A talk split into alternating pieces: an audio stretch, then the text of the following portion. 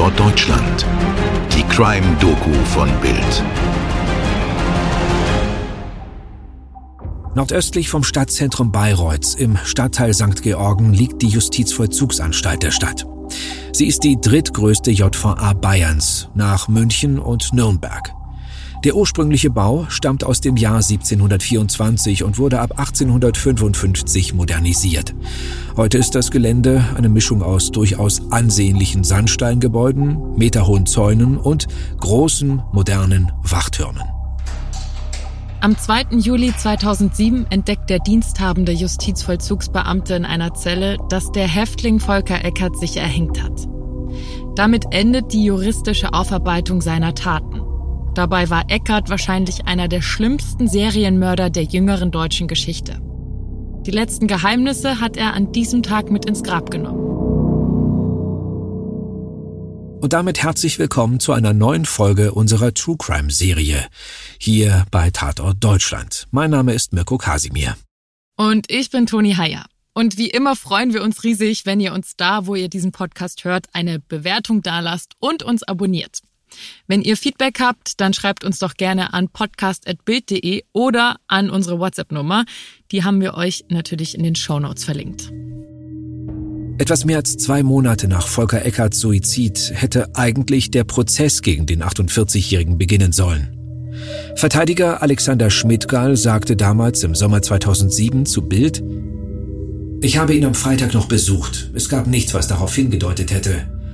Auffällig ist nur, er hatte am Sonntag Geburtstag und niemand, der ihn besucht. Ich war seine einzige Bezugsperson. Der renommierte Psychiater Professor Norbert Nedopil begutachtete den Killer und sagt, ich gehe davon aus, dass er wusste, welche Strafe ihn erwartet und wie seine Perspektive im Gefängnis ist. Nach Eckarts Tod wird seine Akte geschlossen. Anwalt Schmidtgeil formuliert es so. Vieles wird ungeklärt bleiben. Vielleicht schafft sein Suizid eine Art Gerechtigkeit für die Opfer, die die Justiz hätte niemals herstellen können. Bundesweit bekannt wurde Eckert als sogenannter Brummikiller. Aber dass etwas mit ihm nicht stimmt, das wurde lange vor seiner Zeit als Fernfahrer klar. Beginnen wir den Fall also jetzt von vorne. Mirko. Eckert wird am 1. Juli 1959 im sächsischen Oelsnitz geboren. Das liegt im Vogtland. Er wächst im elf Kilometer entfernten Plauen auf. Eckarts Mutter ist Krankenschwester, der Vater Malermeister. Volker hat zwei jüngere Geschwister. Die Eltern trennen sich noch in den 60er Jahren. In späteren Verhören wird er aussagen, dass ihn eine Puppe seiner Schwester sexuell erregt hat, besonders deren Haare. Auch die Perücken seiner Mutter auf dem Dachboden haben es ihm angetan. Bald darauf reizen ihn die Haare seiner Mitschülerin Silvia Unterdörfel. Sie sitzt in der Schule vor ihm und wohnt in Plauenreuser nur zwei Häuser weiter. Dieser Haarfetisch wird zur Besessenheit und der pubertierende Volker traut sich nicht mit seinen Eltern oder Mitschülern darüber zu sprechen. Er frisst alles in sich hinein. Lust, Frust und Aggression. An einem Tag im Mai 1974 trifft sich Volker mit Silvia bei dem Mädchen im Haus.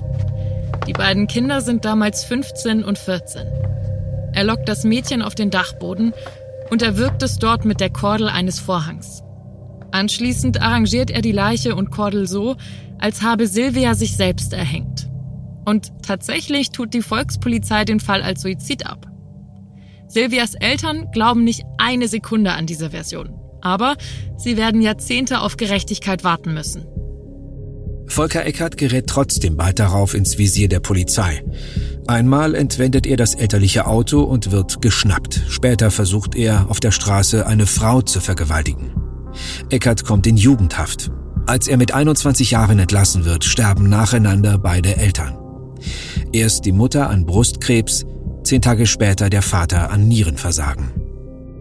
Eckert beantragt das Sorgerecht für seinen Bruder Frank und seine Schwester Sabine. Aber das lehnen die DDR-Behörden wegen seiner Vorstrafe ab. Im August 1988 steht Eckert wieder vor Gericht. Er hat in Plauen zwei Frauen angefallen und bis zur Bewusstlosigkeit gewirkt. Auch diese beiden Frauen waren jung und attraktiv. Und vor allem hatten beide lange Haare. Eckert kommt wieder in Haft und bleibt dort bis 1994. Mittlerweile ist die DDR untergegangen und Eckert zieht nach seiner Entlassung ins bayerische Hof. Ihm kommt zugute, dass man von außen nicht sieht, was für monströse Kräfte in ihm wüten. Eckert ist dünn und gepflegt. Er zahlt seine Rechnungen und kommt sogar pünktlich. Ab und an hat er sogar eine Freundin. In diesem Erwachsenenleben, das er in Westdeutschland beginnt, ist Volker Eckert Fernfahrer. Und in diesem Job ist er offenbar richtig gut. Einer seiner Chefs, Dirk Mender, lobt ihn in den höchsten Tönen. Eckert kann gut mit sperrigen Silo-Lastwagen umgehen und sei immer sehr zuverlässig. Man schickt ihn mit wichtiger Fracht durch halb Europa. Und Volker Eckerts Dämonen fahren immer mit. Sie sitzen sozusagen auf dem Beifahrersitz. Er hat jetzt perfekte Bedingungen, um seine dunkelsten Träume auszuleben. Take it easy, altes Haus, macht dir nichts aus und schlaf dir jetzt mal richtig aus. Eckert fährt seine Fracht durch Europa und liest immer wieder Prostituierte auf. Er trifft sie auf Straßenstrichen und Rasthöfen. Sie steigen für bezahlten Sex in die Fahrerkabine. Dann fesselt er sie und wirkt sie zu Tode. Es wird den Ermittlern später schwerfallen, das ganze Ausmaß dieser Serie zu erfassen. Hier sind die gesicherten Fälle. 25. Juni 2001. Eckert tötet eine kenianische Prostituierte nahe Chermignac bei Bordeaux in Frankreich. 9. Oktober 2001. Das Opfer ist diesmal eine 24-jährige Prostituierte in Massanet de la Selva, Spanien. August 2002. Mord an einer 23-jährigen Prostituierten aus Sierra Leone im französischen Troyes. September 2004. Eine 25-jährige ghanaische Prostituierte in Rizzato, Italien. März 2005. Eine russische Prostituierte wird in San Sodoni dos Mormor in Spanien zum Opfer des Killers. 2. Oktober 2006. Eckert ermordet eine 28-jährige polnische Prostituierte bei Reims in Frankreich. Einige Opfer drapiert Eckert in vulgären Posen und fotografiert sie mit einer Sofortbildkamera. Wahrscheinlich wäre diese Serie des Grauens noch jahrelang so weitergegangen. Aber etwas ist anders als sonst im November 2006. An einem Parkplatz im nordspanischen San Julia de Ramis gabelt Eckert in gewohnter Manier eine Prostituierte auf. Es ist die 20 Jahre alte Bulgarin Miglena Petrova Rahin. Er fesselt und erwürgt sie und legt die Leiche schließlich am Rand des Geländes ab. Aber diesmal filmt eine Überwachungskamera, wie der tote Körper aus dem Laster geworfen wird und der LKW mit dem Plauener Kennzeichen wegfährt. In Deutschland werden Polizeibeamte bei Eckerts Chef Dirk Mender vorstellig. Anhand des Kennzeichens auf dem Video identifiziert er den LKW und den Fahrer und hilft, die Route von Eckert zurückzuverfolgen. Am 17. November 2006 spüren Polizisten den Serienmörder in einer Lkw-Waschanlage in Köln-Wesseling auf, als dieser gerade seinen Truck reinigt. Mit dem hatte er PVC-Granulat für eine Heilbronner Firma nach Spanien gebracht. Und jetzt klicken die Handschellen. Eckert leistet keinen Widerstand. Im Gegenteil. Er ist erleichtert und sagt dies den Beamten auch. Endlich habt ihr mich geschnappt. Es muss ein Ende haben. Ich konnte einfach nicht aufhören zu töten. Schon in den ersten Vernehmungen gesteht Eckert sechs Morde. Fünf an Prostituierten und die Tötung seiner Schulkameradin Silvia. Letzteres überrascht die Vernehmungsbeamten. Schließlich war der Tod der 14-Jährigen ja gar nicht als Mord aktenkundig. Aber Eckert hat gute Gründe, eine Tat in Deutschland zu gestehen. Er will nämlich auf keinen Fall nach Spanien ausgeliefert werden. Die Polizei sieht ihn in 13 weiteren Fällen als tatverdächtig. Neben zusätzlichen Morden an Prostituierten wird später auch gerätselt, ob Eckert als Täter im Fall Heike Wunderlich in Frage kommt. Die junge Frau war am 9. April 1987 mit ihrem Moped nach Plauen gefahren, um ihre Mutter im Krankenhaus zu besuchen. Im Anschluss besuchte sie einen Volkshochschulkurs, traf sich mit einer Freundin und machte sich gegen 21.45 Uhr auf den Weg nach Hause wo sie nie ankam. Am nächsten Morgen fand man ihre nackte, mit Blutergüssen übersäte Leiche sowie das Moped im Gebüsch in der Nähe eines Parkplatzes. Der Tatort Plauen und das Jahr 1987 Beides passt grundsätzlich sehr gut in die Ermittlungen gegen Volker Eckert. Aber tatsächlich lässt sich diese Verbindung nicht nachweisen.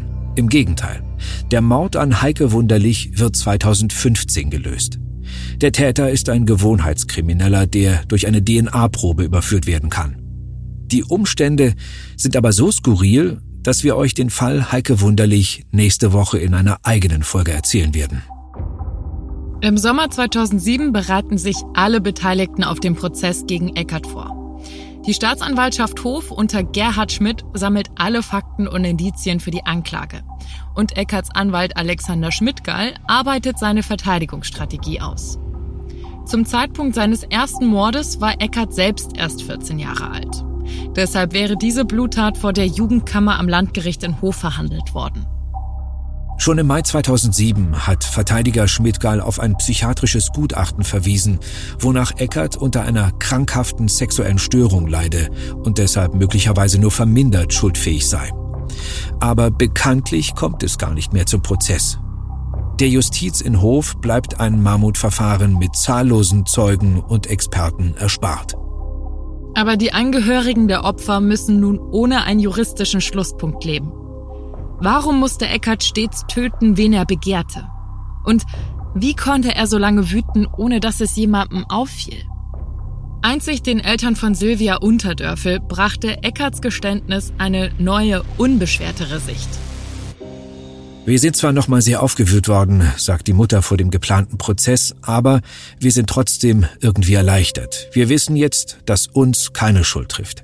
An den Selbstmord ihrer Tochter hatten die Unterdorfles sowieso nie geglaubt. Eckerts Ex-Chef Dirk Mender kann bis heute nur schwer verkraften, dass ein solcher Mensch einer seiner besten Angestellten war. Immer wieder wundert er sich, dass man dem zuverlässigen und freundlichen Eckert nichts anmerkte. Aber das ist vielleicht eine der Lehren aus diesem Fall. Und die haben wir hier sehr oft. Dass es oft die normalen, freundlichen von nebenan sind. Die dann aber eine andere Seite haben, die so dunkel ist, dass man sich das eigentlich überhaupt gar nicht vorstellen kann. Und damit sind wir am Ende unseres heutigen Falls angelangt. Wie immer herzlichen Dank dafür, dass ihr wieder mit dabei wart. Und wir freuen uns, wenn ihr auch beim nächsten Mal wieder einschaltet hier bei Tatort Deutschland. Aufnahme und Schnitt Toni Heyer. Skript Stefan Netzeband. Postproduktion durch Schwarz Audio Berlin. Bis zum nächsten Mal. Euer Mirko. Und eure Toni.